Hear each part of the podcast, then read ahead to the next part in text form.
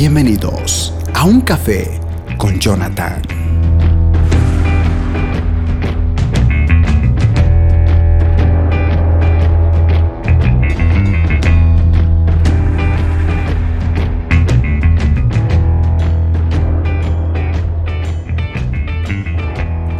¿Cómo están y bienvenidos a través aquí a un café? Les habla su fiel hermano y servidor Jasmine Delgado, más conocido como JD o JD. Muy bien, el día de hoy tenemos un mensaje muy interesante.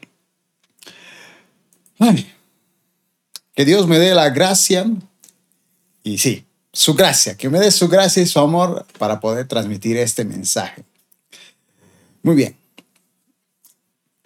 Hace un par de días atrás, eh, en el seminario. Estoy estudiando ahorita, actualmente todavía sigo en el seminario de las Asambleas de Dios, estudiando teología. Y básicamente hicieron un par de preguntas. Y justamente con respecto a eso es que se me vino justo en este momento, eh, ¿cómo conocemos, recordamos o reconocemos a Jesús en nuestras vidas? No, muchos conocen a, por ejemplo, usando el término de Dios, conocen a Dios como el Dios sanador, Dios prosperador, el Dios de amor. Pero con respecto a Jesucristo hay una característica muy importante.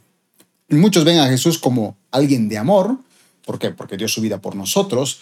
Lo conocen como alguien de gracia, que da gracia, porque básicamente gracia es aquello que no merecemos por justicia, lo que hizo Jesucristo en la cruz del Calvario. Muchos cuando hablan de Jesús lo ven como alguien que resaltaba lo que era el perdón, Recordemos que Él llevó nuestras cargas, nuestras culpas sobre Él. Él era justo, inocente, no había cometido ningún pecado. Es decir, fue tentado en todo, pero no cometió pecado. Pero los pecados que llevó en la cruz, en su cuerpo, fueron los míos, fueron los tuyos, los de la gente del pasado, la gente del presente y lo que cometerá la gente todavía del futuro hasta que Cristo venga. Pero muy pocas personas eh, en cierto modo pueden reconocer a Jesús como fuego consumidor. La palabra dice que Dios es Dios de amor, pero también es fuego consumidor. De hecho, justamente el Espíritu Santo es representado por el fuego. Ante la santidad de Dios, el fuego de Dios quema todo tipo de oscuridad, quema todo tipo de pecado. Y Jesucristo tenía, en cierto modo, estos dos aspectos. Es decir, era amor, pero en cierto modo también era fuego consumidor. Él solía amar a sus discípulos, perdonar a sus discípulos, pero también solía disciplinar a sus discípulos. Por ejemplo, llegó a llamar a Pedro Satanás, cuando él de repente dice, ¿quién dice la gente que yo soy? Y Pedro dice, yo sé que tú eres el Hijo de Dios, el Mesías. Jesucristo dice, perfecto, bien, bien, bien dijiste Pedro, no te lo reveló ni carne ni sangre, pero a ustedes, estimados discípulos, no se lo digan a nadie. Todavía no se lo digan a nadie de que yo soy el Hijo de Dios. Pero él dice que va a ser crucificado, que lo traicionarán, que él será entregado a sus enemigos. Y de repente Pedro lo manda a un costado y le dice, Señor, ¿cómo puedes decir tales cosas? No puede pasarte esto. Y le dice, apártate de mí, Satanás. Vio a Satanás en la misma vida de Pedro. Y lo reprendió evidentemente. Reprendió a uno de sus dos discípulos favoritos, o bueno, sus discípulos íntimos. Recordemos que Jesucristo tenía tres discípulos íntimos, Pedro, Jacobo y Juan. Bueno, estos Jacobo y Juan, los famosos hijos de Zebedeo, los famosos Boanerges o hijos del trueno, eh, cuando debían pasar por Samaria y los samaritanos como que no les dieron eh, cierta gratitud o cierto trato ejemplar a ellos, básicamente ellos dijeron, eh, Señor Jesús, ¿quieres que hagamos descender fuego del cielo que los consuma? y Jesucristo los reprende, dice el pasaje. Cierto, los disciplina. Dice, ¿cómo ustedes pueden decir eso? Hay que amar hasta al samaritano, no por nada. Incluso en la gran comisión, o en Hechos capítulo 1, verso 8, él dijo, por tanto, id a Judea, Samaria, mencionó a los samaritanos y hasta lo último de la tierra. Es decir, que a los samaritanos que eran los menospreciados, hasta ellos tenían que ir a predicarlos. Se molestó con Tomás y lo llamó incrédulo cuando Tomás dijo, no, yo no creo que Jesús haya resucitado mientras yo no vea, eh, qué yo, su cuerpo, no lo vea él físicamente, no meta los, no toque sus, donde lo clavaron, no, no meta su mano en su costado, no creeré. Y Jesús aparece y le dice, no seas incrédulo, Tomás, bienaventurados los que creen sin haber visto. Reprendió a un discípulo. Pero también su trato con los mismos fariseos y con los intérpretes de la ley fue muy particular. Vuelvo a repetir. Dios, Jesús era alguien de amor, murió por quienes no lo merecían, ni nosotros que ni siquiera por más cosas que hagamos, por más, por más que ayudemos al pobre, por más que gastemos de lo nuestro, nunca vamos a ganarnos el cielo. Simple, simplemente lo recibimos por absoluta gracia. Pero también Jesucristo era fuego consumidor. El trato que tenía particularmente con los fariseos y los intérpretes de la ley fue de las más interesantes. Leamos, por ejemplo, lo que dice Lucas, capítulo 11, verso 42 al 47 y los versos 52 al 54. Voy a leer la versión Palabra de Dios para Todos y dice lo siguiente. Pobres de ustedes, dice Jesús, pobres de ustedes fariseos. Ustedes dan a Dios la décima parte de todo lo que tienen, aún de la menta, de la ruda y de todas las demás plantas de su jardín, pero no tratan a la gente con justicia y no aman a Dios los reprende.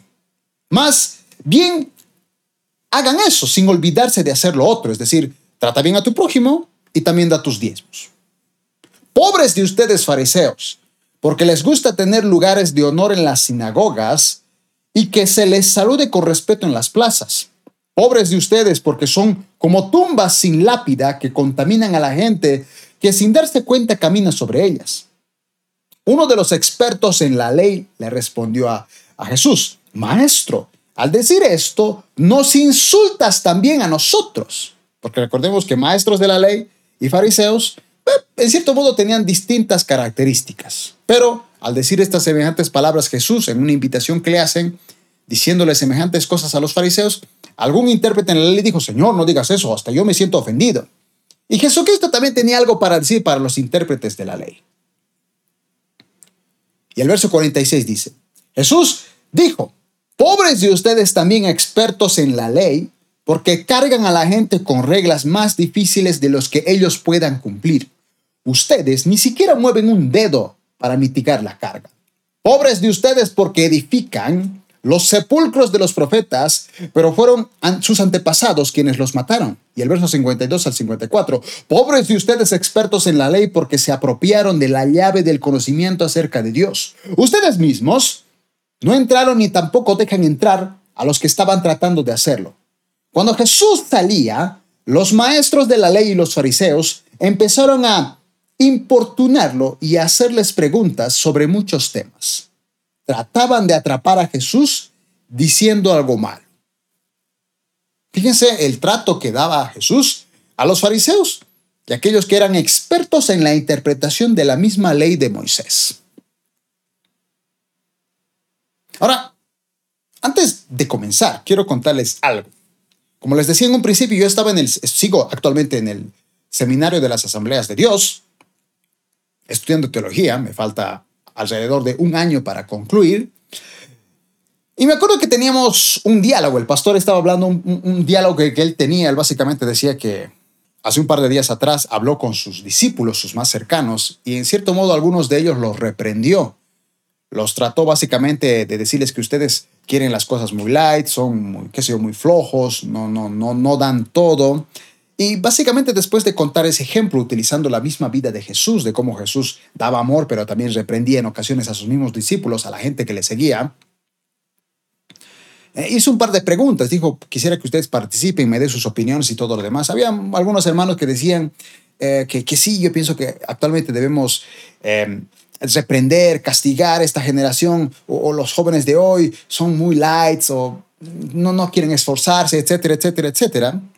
Entonces yo también quería participar y, y, yo no dije tanto si estaba de acuerdo en que hay que ser disciplinado o hay que dar amor, pero le hice una pregunta al pastor, al maestro.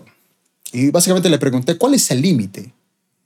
¿Cuál es el límite en alguien como yo, líder, futuro pastor? Eh, que un día va a estar tal vez pastor en una iglesia o va a tener líderes a su alrededor, ¿cuál tiene que ser el límite? Esa, esa línea delgada entre recordar que debo dar amor, que debo ser paciente con mis discípulos, porque Jesucristo fue paciente con Pedro, recordemos que Pedro lo había traicionado, pero pues Jesús lo perdonó. En Juan dice que se lo cocinó y le perdonó la negación que le hizo.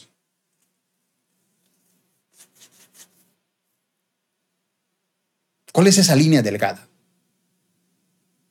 Entre no dar tanto amor y tanta paciencia para que los demás sean muy consentidos, pero tampoco disciplinarlo y estar todo el día disciplinando y disciplinando, porque también yo en mis años de cristiano he visto ese tipo de, líderes, que hay líderes que te dan amor y está bien, ese amor en cierto modo te, te, te, te ejemplifica a cambiar. Cualquiera que haya visto a la mujer que la trajeron después de un adulterio los fariseos, le dicen, Jesucristo, ¿qué debemos hacer? La ley dice que hay que pedirla, pero tú qué dices?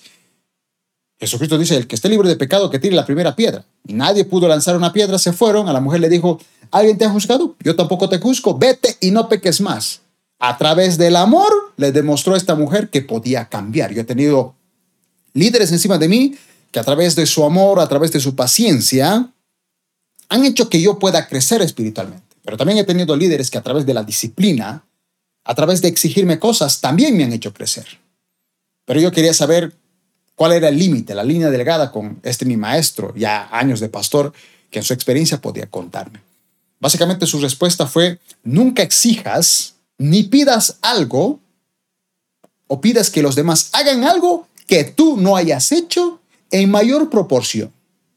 Ejemplo, nunca pidas a los demás que tal vez sirvan en la iglesia, por ejemplo, como ujieres, si mínimamente tú no has servido como ujier, pero aparte tal vez estabas, qué sé en el ministerio de alabanza o en otros ministerios. Es decir, tú, tú si vas a pedir algo a tus discípulos, algo por una cosa, espero que tú, antes de pedirle eso, tú con tu experiencia de vida, mínimamente hayas hecho cuatro cosas o tres cosas mínimamente para pedirle a ese tu discípulo solamente una cosa. En este caso, gánate la autoridad. Porque creo que para cualquiera es feo cuando tú ves a alguien que nunca ha sido obediente, siempre ha sido rebelde a sus líderes, y cuando le toca ser líder, de repente empieza a decir, obedézcame. ¿Qué les pasa? Respéteme. Como que pierde credibilidad, pierde autoridad, aunque sea líder, pero si él no ha sido en su tiempo de discípulo honrado con su líder, pues pierde autoridad cuando trata de pedir esa misma honra con quienes ahora son sus discípulos.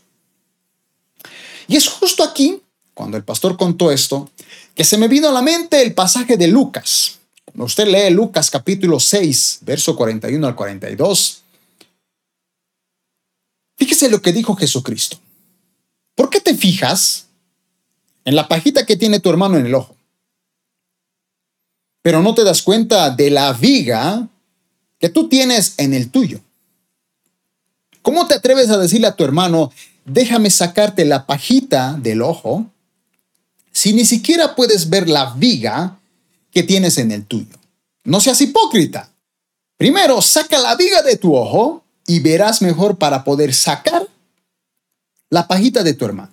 Básicamente para que se pueda entender, en este pasaje nos dice una cosa. Número uno, la viga que uno puede entender en sí mismo, en ocasiones puede ser más grande que la pajita que tiene alguien en su ojo. Es decir, tus defectos, tus errores, pueden ser, pueden verse mayores ante Dios, ante los errores pequeñitos que tú tratas de quitarle a ese otro amigo, al prójimo, al discípulo que tú tienes. En este caso, como decía el pastor, nunca le pidas a alguien que haga algo de lo que tú no has hecho, pero en mayor proporción. Tu exigencia o tu experiencia debe ser mayor a la que tú quieras enseñar a otro. Nunca exijamos, hermanos, a otras personas algo que nosotros no hayamos hecho en mayor proporción. Y aquí me anoté un par de ejemplos. Por ejemplo, nunca pidamos a nuestros hijos ser obedientes. Bueno, puede ser hijos, discípulos, entiéndase, entiende, alguien que está bajo tu autoridad. Nunca pidas a tus hijos ser obedientes sin tú haberlo sido cuando eras hijo.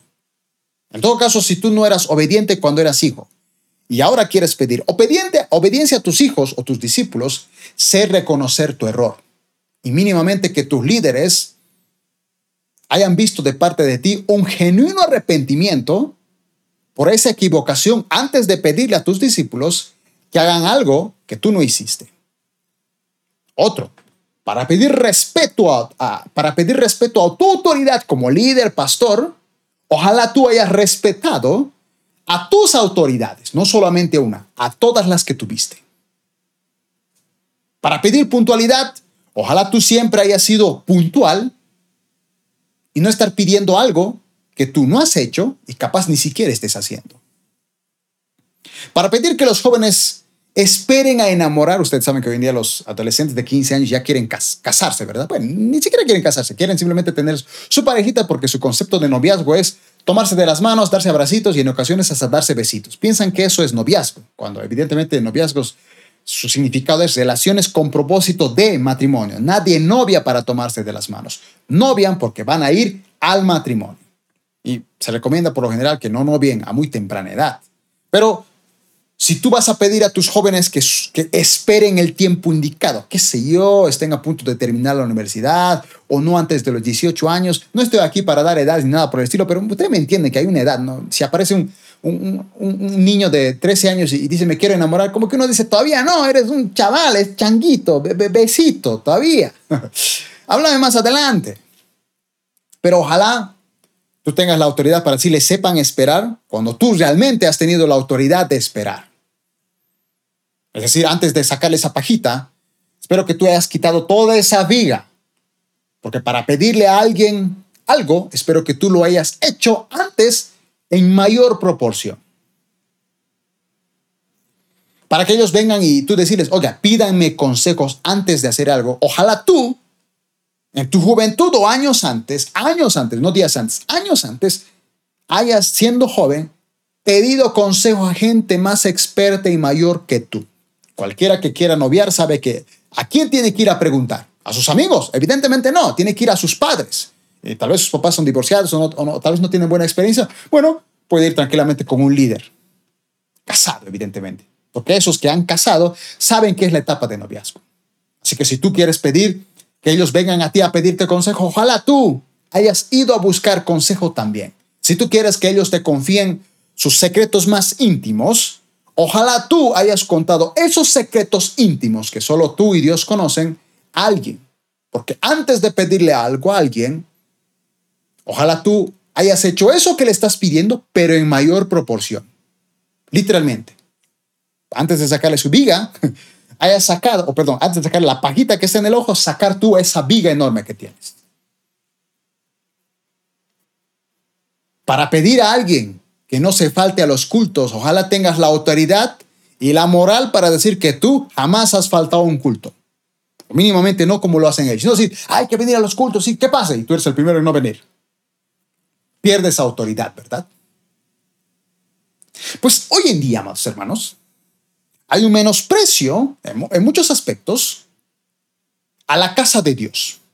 Y voy a utilizar este pasaje y, creo que tengo la autoridad para poder hablar de esto porque yo soy alguien. Yo, sé que todos aquí, no todos son de, de mi país, en Bolivia. No todos me conocen personalmente, no todos ni siquiera asisten a mi misma congregación. Algunos de ustedes me ven desde Argentina, Colombia, México, porque, por lo sé, porque me dejan eso en los comentarios. Pero aquí puedo hablarles con mucha autoridad y ante Dios y ante ustedes de que yo soy alguien que asiste a la iglesia y que nunca me he faltado un solo culto. De hecho, tengo cultos los días sábados, culto de jóvenes. Asisto ahí. Aparte, estoy en el Ministerio de Alabanza. Tenemos ensayo horas antes. Estoy en ese ensayo, llego puntual Aparte tengo que ensayar en mi casa antes de ese ensayo. Sirvo en la misma congregación. Los días domingos tenemos tres turnos, a las 8 de la mañana, 10 de la mañana, a las 12 del mediodía. Asisto a los tres y más, más allá de asistir a los tres, sirvo en los tres servicios. Estoy en la alabanza o estoy en el, en el equipo de multimedia, haciendo algunas cosas, videos. O sea que estoy trabajando constantemente. Nunca me he faltado. He tenido días cansados, desánimo, eh, he estado con sueño. De hecho, una sola vez llegué tarde. Siempre llegaba a siete y media, media hora o 20 minutos antes de que comenzara el culto, pero una sola vez, que fue un par de semanas, llegué literalmente con 10 minutos tarde. Pero fue la primera vez en toda mi vida.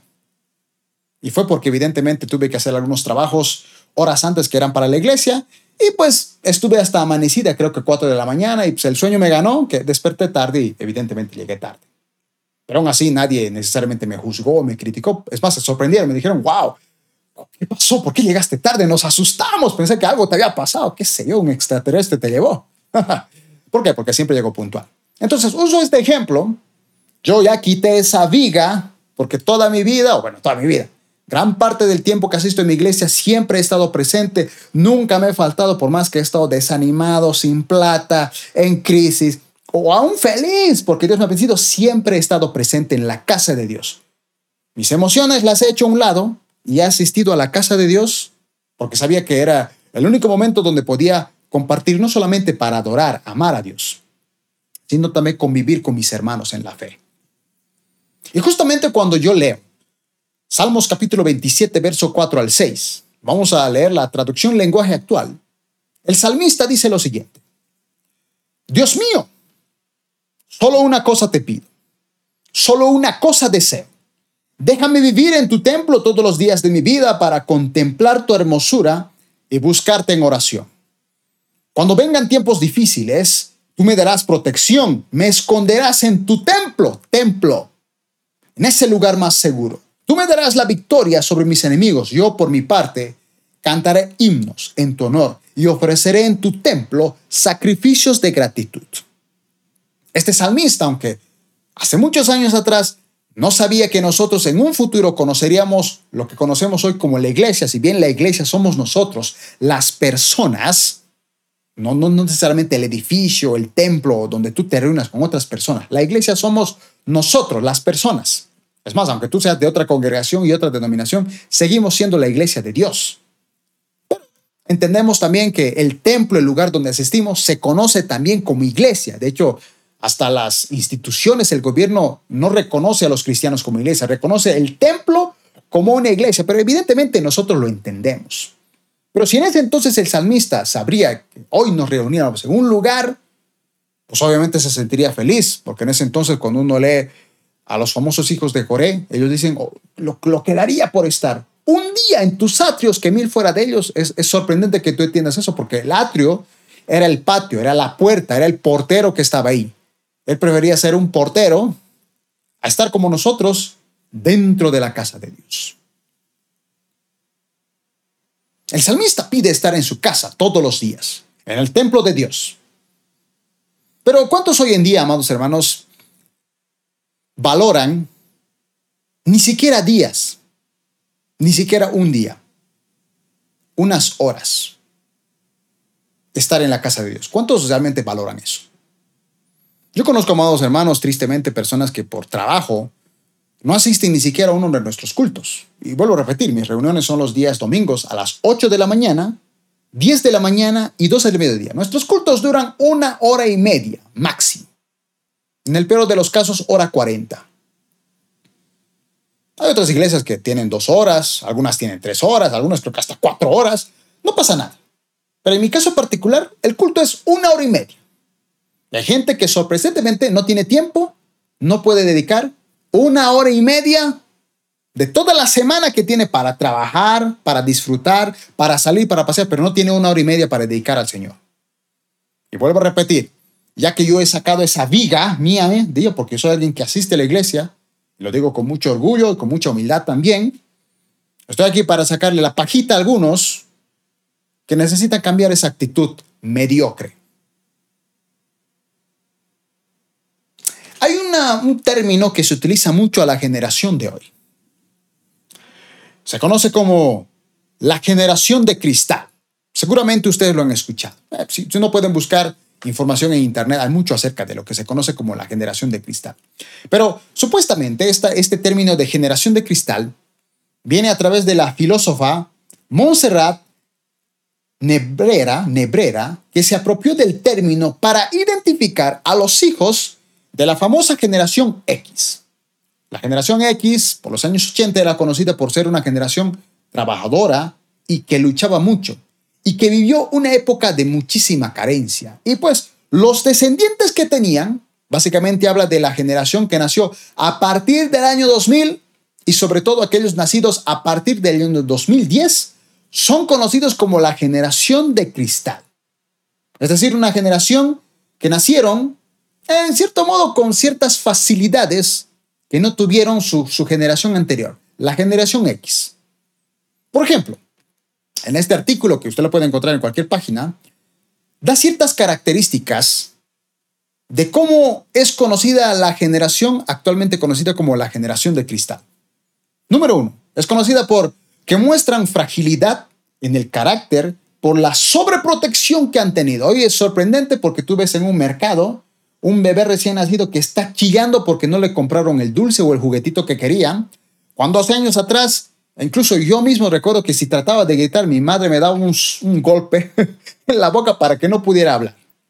Había que respetar a los, a los mayores. No, no había eso de defensoría de la niñez ni nada por el estilo. Y tampoco estoy diciendo que necesariamente esté malo por si acaso. Pero estamos hablando del contexto de lo que se conoce como generación de cristal. Son conocidos porque carecen de tolerancia ante la crítica. Tú les dices algo que está negativo y rápidamente se quiebran como el cristal, se lloran y se enojan y no quieren verte nunca en su vida. Así de frágiles son. Se frustran rápidamente, se rompen cuando algo no sale como ellos quieren. Ay, subí una foto y no me dieron likes, se enoja. Ay, este, prediqué y no me aplaudieron todos, se va de la iglesia. Dice que son inestables emocionalmente, no aguantan nada, ni una crítica, ni una reprensión. Rápido escapan. Sufren de inseguridad.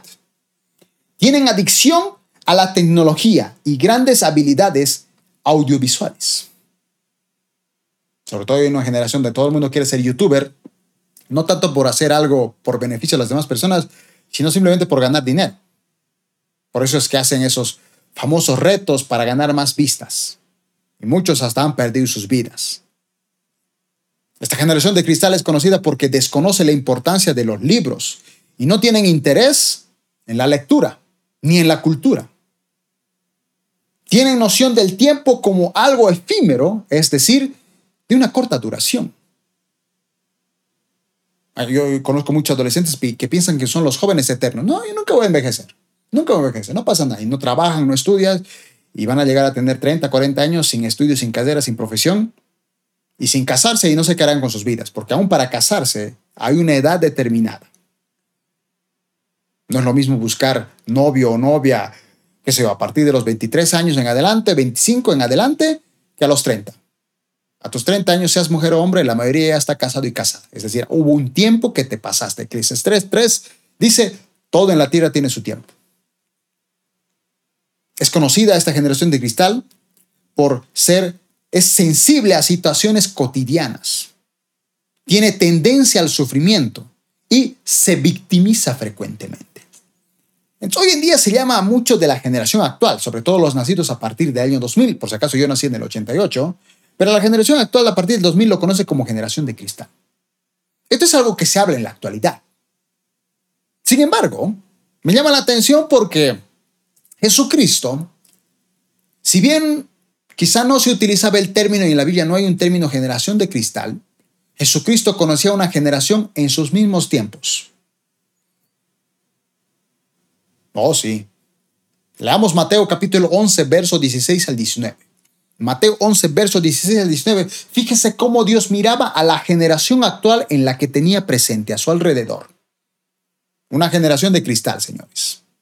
El verso 16 dice, ¿con qué puedo comparar a esta generación? Y dice, a esta generación, dice Jesús, a su generación de, de ese entonces, el primer siglo, se parecen a los niños que juegan, niños con juguetes o juegan entre ellos. Dice, esta generación, ¿a qué puedo comparar esta generación? Se parece a los niños que juegan en la plaza. Se quejan ante sus amigos, es decir, veía a la generación en su tiempo Jesucristo como niños que juegan y se quejan. Y dice el verso 17, tocamos canciones de bodas y no bailaron, entonces tocamos canciones fúnebres y no lloraron.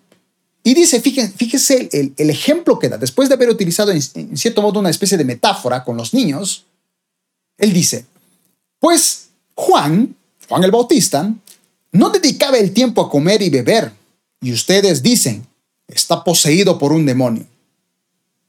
Y el verso 19, el Hijo del Hombre, por su parte, festeja y bebe, y ustedes, esta generación actual, dicen, es un glotón y un borracho y es amigo de cobradores de impuestos y de otros pecadores. Pero la sabiduría demuestra estar en lo cierto por medio de sus resultados.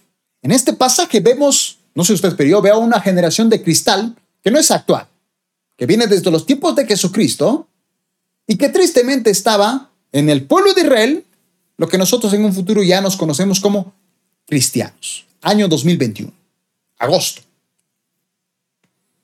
En este pasaje Jesús ve a una generación no de adulto, de niños. El apóstol Pablo dijo, debiendo ya ser grandes, me están pidiendo, eh, debiendo comer comida sólida, me están pidiendo leche espiritual o agüitas espirituales.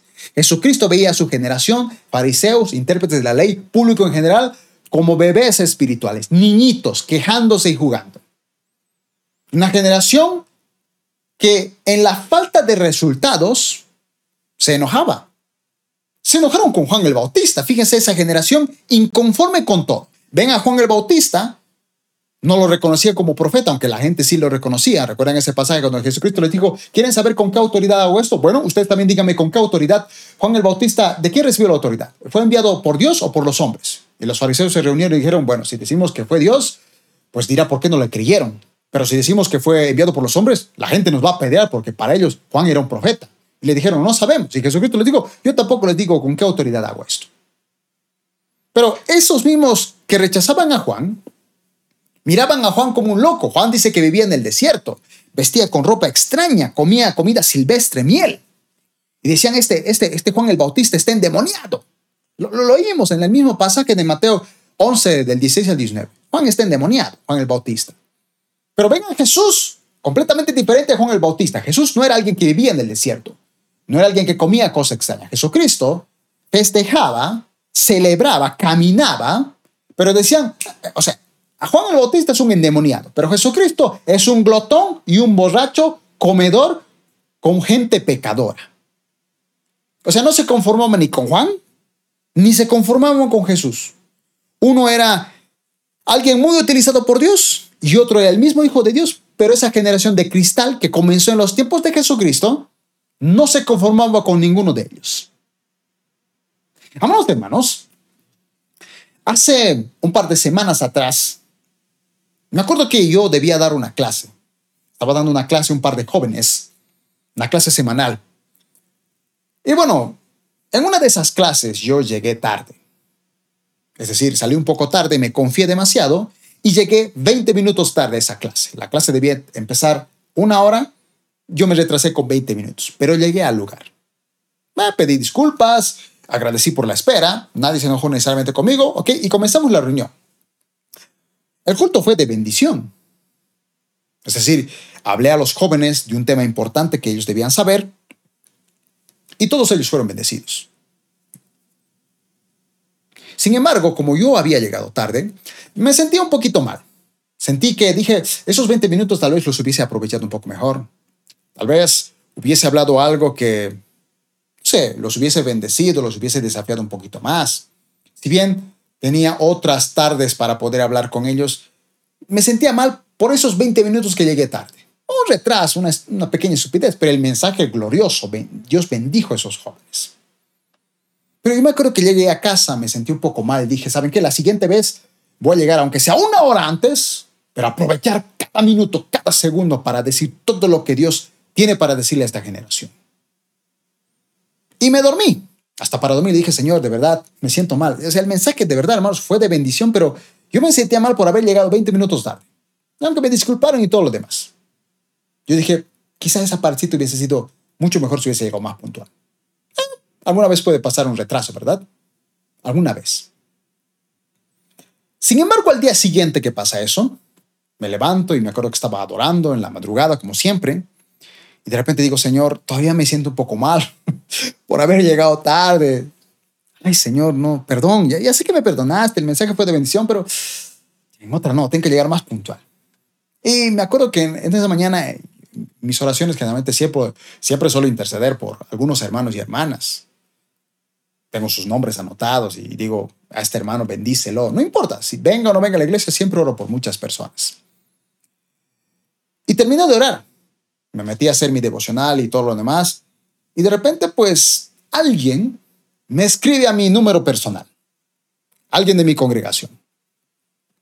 Un amigo.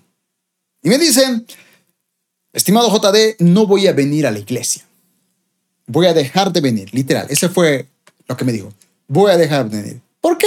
Ah, Dios es malo, Dios no me bendice, además algunas personas me caen mal, etcétera, etcétera, etcétera.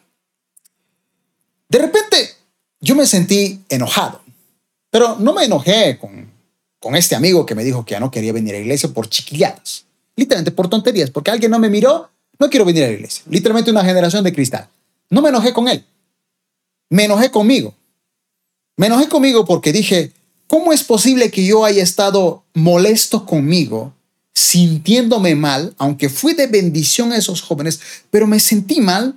Porque bueno, está bien, me retrasé, pero no es que me retraso siempre, siempre llego puntual, siempre estoy al tanto, todo, pero esa vez me retrasé y simplemente dije, tal vez esos minutitos hubiera aprovechado, pero por eso me sentí mal. Tan mal que hasta así me dormí. Tan mal que esta mañana así seguía sintiéndome en la oración, pero ahora me siento mal porque yo sentía como que Dios me decía, hijo mío, toma este trofeo. Tú estás dedicando tu vida a mi reino, estás tan preocupado por hacer las cosas bien, toma este premio, esta medalla de las Olimpiadas. Porque hay gente como este desgraciado que me escribe al WhatsApp y me dice, no quiero venir porque no me miran en la iglesia y no me saludan.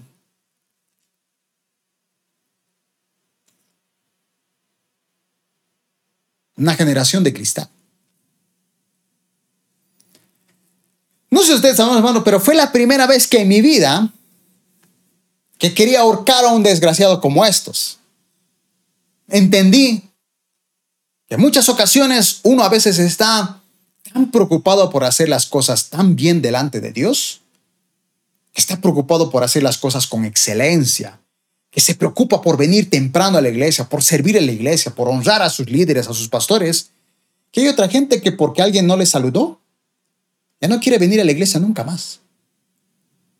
Y me molestó porque por ese desgraciado, yo llevo orando meses, años para que Dios transforme su vida, y yo sintiéndome mal por un pequeñito detalle como llegar tarde, aunque fue de bendición el, tiempo de administración con esos jóvenes, pero hay otras personas que se van de la iglesia. Fíjense la distancia entre la viga que tú te sacas y ves una pajita en el ojo de alguien que capaz de sacarle y meterle una viga entera a su ojo. Perdón la expresión.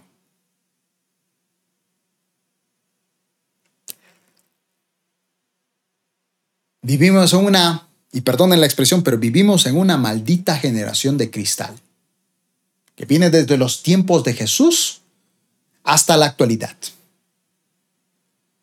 me, molesta saber que hay una maldita generación de cristal, que cuando Dios levanta un líder en la congregación, otros que creen que debían ser ellos esos líderes, o simplemente creen que ese otro no debía haber sido levantado, se quejan. Hasta dejan el ministerio porque Dios levantó a otro en el ministerio. Una generación de cristal. Olvidando e ignorando que Dios es el que levanta a los hombres y a las mujeres. No es el pastor, no es el líder. Aunque el líder haya elegido a tal fulano de tal, Dios en cierto modo le levantó. Uno dirá, pero ese está haciendo mal. Bueno, Dios levantó también a un Saúl. Y Dios lo eligió. Cada líder es consciente de lo que está haciendo con su vida. Dios eligió a un Saúl. Saúl fue el que se descarrió.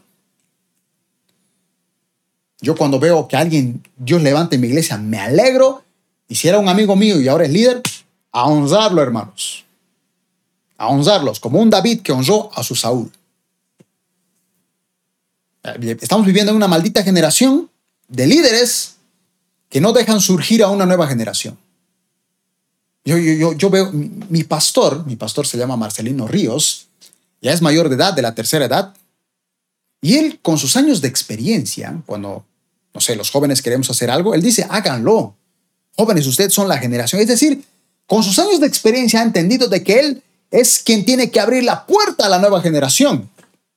Pero yo veo de otras iglesias, de otras congregaciones, líderes o pastores jóvenes que no quieren abrir la puerta a ningún joven. Porque nadie solo merece, solo yo debo estar. 80 años y en el culto de jóvenes predicando. Una generación que no obedece a sus pastores ni a sus líderes. Ah, pero sí, son los primeros en pedir obediencia. No, ya que soy líder, obedézcanme.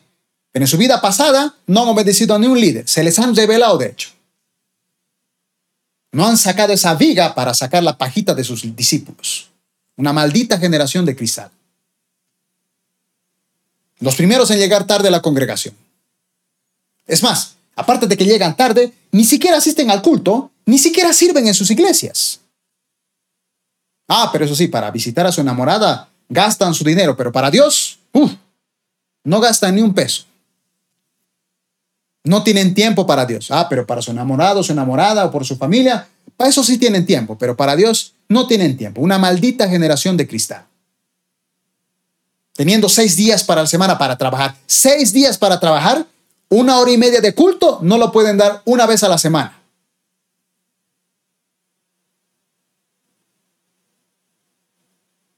Hay un partido de fútbol, los primeros en llegar. Su novela de a tal hora o su drama, a tal hora están viendo ese lugar. Su serie favorita, todo lo saben hasta de memoria. Conocen a cada actor, a cada futbolista, pero ni siquiera conocen a los personajes de la Biblia. Una generación de cristal metida en nuestras iglesias que viene desde los tiempos de Jesús. Y estoy convencido de que yo, amados hermanos, y muchos de ustedes, no somos esa generación de cristal. No, me niego a pensar que yo soy parte de una generación de cristal dentro de la iglesia. Me niego. Yo no soy parte de una generación de cristal. Yo soy parte de la bendita generación de fuego, llenos de la presencia de Dios, que son los primeros en llegar a la iglesia, son los que sirven en la iglesia, que se alejan de cualquier, cualquier amistad tóxica que quiera apartarme de los caminos de Dios. Yo soy de los que esa generación tóxica los quiere hacer más espirituales, y no se deja calar por ellos a sus caminos antiguos. Hebreos capítulo 10, verso 25 dice, y no dejando de congregarnos como lo hacen algunos, sino animándonos unos a otros, sobre todo ahora que el día de su regreso se acerca. Amados cristianos, los primeros cristianos, esos sí de verdad daban su vida por Dios. No es como los de ahora, de como este amigo mío. Ah, no me han saludado, no va a venir a la iglesia nunca más. O sea, ¿para qué me escribe todavía eso? Yo, ¿para qué quiero saber eso? Ellos morían por Cristo, amados hermanos. Perdían sus familias, sus tierras por Cristo. Gastaban de su dinero hasta el último centavo por llevar el Evangelio. En mi país, cuando yo en el seminario me han contado la historia de cómo los primeros misioneros llegaron a mi país, Bolivia, a dar literalmente su vida a, gente de ese entonces, gente que se iba antigua, que no conocía nada de Dios, que conocían la Pachamama y la Madre Tierra, morían. Para que un día, años después, apareciera yo aquí predicándote a través de una red social. Y hoy en día, porque alguien no les saluda, no quieren venir. Hoy tenemos libertad de culto, amados hermanos, en muchos de nuestros países, sobre todo en Latinoamérica. Tal vez algunos países no, pero tenemos libertad de culto. Nadie nos prohíbe hacer un culto. Ni aún con barbijo, pero asistimos al culto. El día domingo pasado tuve, tuvimos la visita en nuestra iglesia de un pastor, querido pastor, llamado David Cerrudo, pastor de Potosí. Y él decía, me sorprende hoy día que la gente no venga a la iglesia porque, porque dice, no puedo respirar en el barbijo. Digo, por si acaso, tal vez alguien me está viendo de Estados Unidos y sé que en Estados Unidos Creo que todavía no es obligatorio el, uso del barbijo, pero al menos en algunos países como el mío todavía se sigue teniendo que utilizar en reuniones. Todavía hay distanciamiento y todo lo demás. Pero hay gente que no viene por no utilizar el barbijo. Pero es sorprendente porque puede ir al mercado, donde hay mucha gente, puede sufrirse a una línea que lo va a llevar a su casa, donde hay mucha gente que está ahí, qué sé yo, sucia y qué sé yo, pero no se hace problema de usar el barbijo, aun con tanta calor, con tal de ir al mercado para alimentar su vida pero sí tiene un problema serio para ir a la iglesia, aún con ese barbijo, y alimentarse con el maná espiritual, que es así, sacia toda hambre, más que la natural. Hay gente que trabaja con barbijo todo el día y no se hace problema. Ah, pero para venir a la iglesia una hora y media, como ejemplo en el caso de la mía, no puede venir. Vamos a leer cómo los primeros cristianos sufrían. Porque capaz alguien está diciendo, no, JD, tú te estás invitando. Eso, eso no está en la Biblia. Eh, leamos. Hebreos capítulo 10, verso 32 al 39 dice, acuérdense de los primeros tiempos, cuando recién aprendían acerca de Cristo, gente nueva.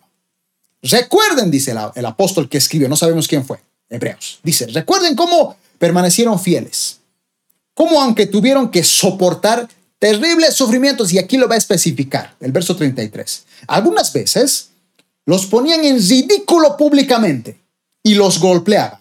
Otras veces ustedes ayudaban a los que le pasaban por lo mismo. Los golpeaban, los azotaban, los hacían quedar en ridículo ante las demás personas, pero seguían viniendo a la iglesia. Sufrieron, dice, junto con los que fueron metidos a la cárcel. Y cuando ustedes les quitaron todos sus bienes, imagínense que venga el gobierno y por ser cristiano te quite tu casa. Bueno, a estos tipos les quitaban, porque ser cristiano en los tiempos después de Jesucristo, la primera iglesia, era ilegal. Lo único legal eran los judíos para los romanos. Los cristianos eran ilegales. Pero dice, sufrieron, se les quitaron sus bienes, pero ustedes lo aceptaron con alegría, los primeros cristianos. Con alegría, me quitaron mi casa, gloria a Dios. Sigo alabando a Dios, me están persiguiendo por ser cristiano. Pero no voy a dejar a Dios, estoy alegre. Dice, ¿sabían que en el futuro les esperaban cosas mejores que durarán para siempre? ¿Recuerdan el mensaje, el último mensaje? Esos premios que tenemos eternamente, no terrenalmente, eternamente. El verso 35. Por lo tanto, no desechen la firmeza o la firme confianza que tienen en el Señor. Tengan presente la gran recompensa que les traerá.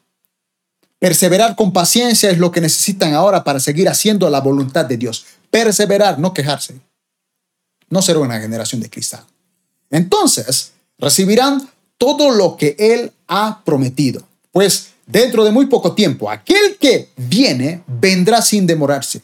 Y el verso 38 dice, mis justos vivirán por la fe, pero no me complaceré con nadie que se aleje. Pero hacia nosotros, pero nosotros no somos los que se apartan de Dios hacia su propia destrucción. Somos fieles. Y nuestras almas, nuestras almas serán salvas. Vámonos, hermanos, los primeros cristianos sufrían, sus bienes eran quitados, eran metidos a la cárcel y aún así, con alegría, seguían sirviendo a Dios.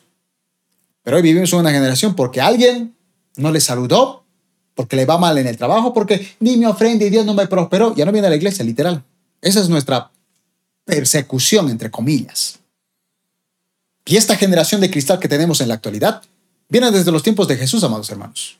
¿Recuerdan ese pasaje donde Jesucristo alimenta a cinco mil hombres sin contar mujeres y niños, los alimenta a todos. Y esta generación dice, wow, nos alimentó, pongámoslo como rey. Se acercan a Jesucristo Jesucristo le dice, no, no, no, ustedes no me buscan a mí porque ustedes me quieran como su Dios. No, ustedes lo que quieren es comer gratis, comer cada día sin hacer absolutamente nada. Pero yo les ofrezco algo mejor que el maná que caía en los tiempos de Moisés. Les ofrezco mi propio cuerpo, el pan de vida. Jesucristo siempre hablaba de manera espiritual. Lamentablemente la gente siempre pensaba en manera terrenal. La gente quiere prosperar aquí y ahora en la tierra. Nadie quiere prosperar allá y eternamente en el cielo. O eternamente cuando Cristo establezca su reino acá en la tierra. Nadie. O al menos no en su mayoría. Jesús vivía en una maldita generación de cristal.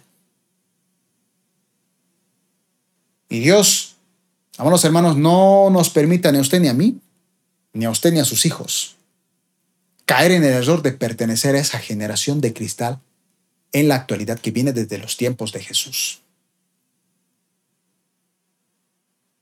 Me encanta lo que dice el Salmo 84.10. Un solo día en tus atrios, dijo los hijos de Coré, un solo día en tus atrios. Es mejor que mil en cualquier otro lugar. Prefiero ser un portero en la casa de Dios que vivir la buena vida en la casa de los perversos. Salmo 84, 10.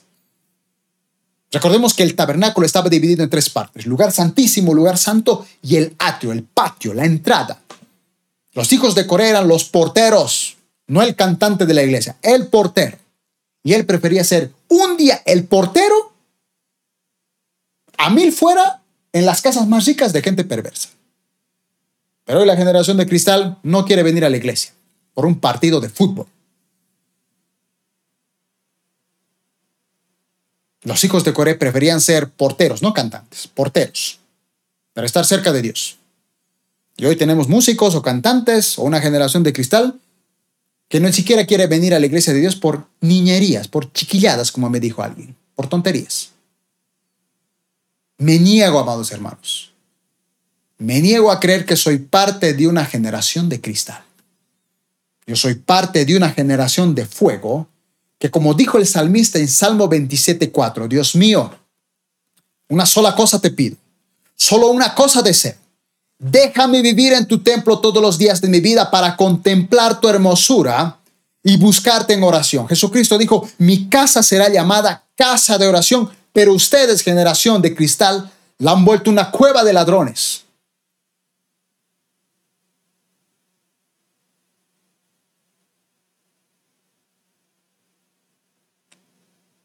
Hoy les aplaudo a todos aquellos que han asistido a su congregación sin faltarse una sola vez, a un enfermo, desanimado, aún en crisis económica, aún con pleitos, pero han asistido a su iglesia para adorar a Dios, hacer a un lado esas emociones y rendirse ante Dios. Y no solamente rendirse, servir en la casa de Dios con orgullo, con ánimo, hasta sentirse mal si lo han hecho un poquito mal. El cielo les aplaude, porque ustedes son una generación de fuego. Y Dios va a levantar esa generación de fuego encendida que lo único que quiere es amar a Dios con todo el corazón, con todo el alma, con toda la mente y con todas las fuerzas y amar, como yo, al desgraciado que me escribió esta mañana. Porque voy a orar por él, lo voy a amar. Pero recordaré que aunque siento que me falta todavía mucho más por crecer espiritualmente, estoy por un buen camino. No soy, no soy parte de la maldita generación de cristal.